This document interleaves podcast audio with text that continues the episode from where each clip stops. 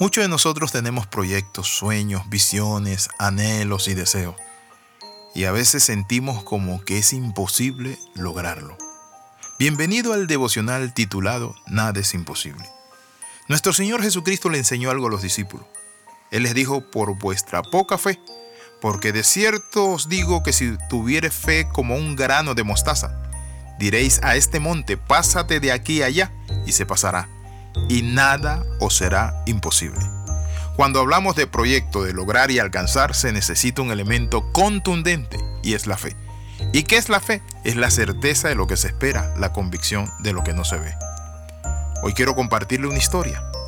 Es una de las grandes historias de la Revolución Americana o de la Guerra Civil de los Estados Unidos.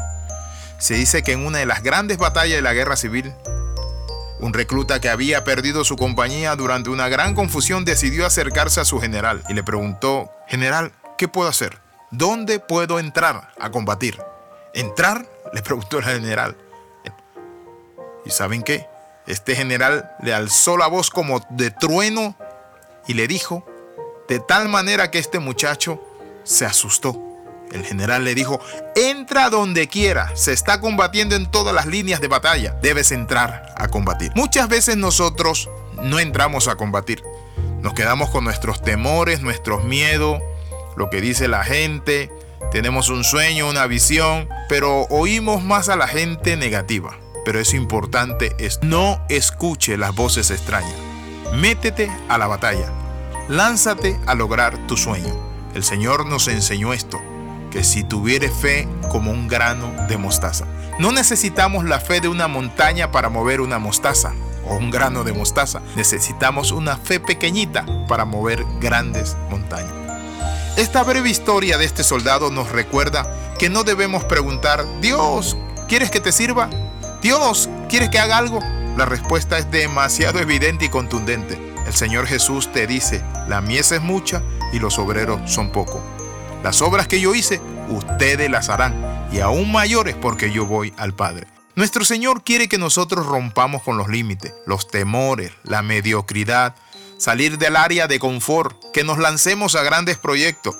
Por ejemplo, el coronel Sander era un hombre jubilado del ejército de los Estados Unidos y empezó su negocio después de los 65 años. Hizo muchos restaurantes y se hizo millonario. El coronel Sander es el autor de KFC, Pollos Fritos Kentucky.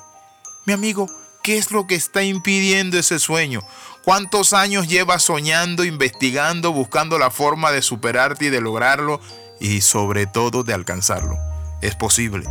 La Biblia dice que si, si ustedes tuvieran fe como un grano de mostaza, le dirán a este monte, muévete allá y el monte le va a obedecer y todo lo que pidieren creyendo lo recibirán. Nos dice la palabra de Dios en el Evangelio de Marcos 2 del 13 al 14.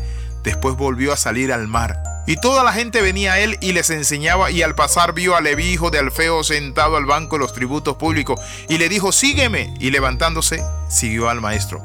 Respecto a Leví, debemos primero tener en cuenta que él era un cobrador de impuestos. Su nombre Leví quiere decir unido, asociado a.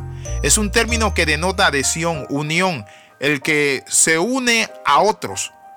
Al nacer indica la esperanza de que el nuevo miembro que somos nosotros en la familia de Dios nos unamos a nuestro Señor Jesucristo.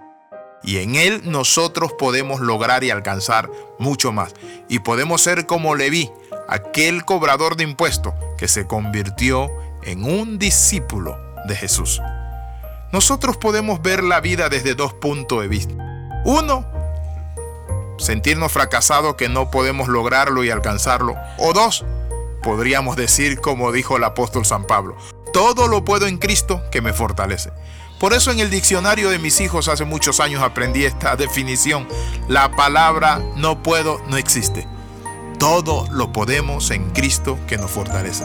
Podemos empezar empresa, podemos empezar en la vida nueva, podemos empezar una mejor relación familiar y matrimonial, podemos empezar a cambiar, podemos empezar a estudiar un nuevo idioma, podemos lograr cosas increíbles.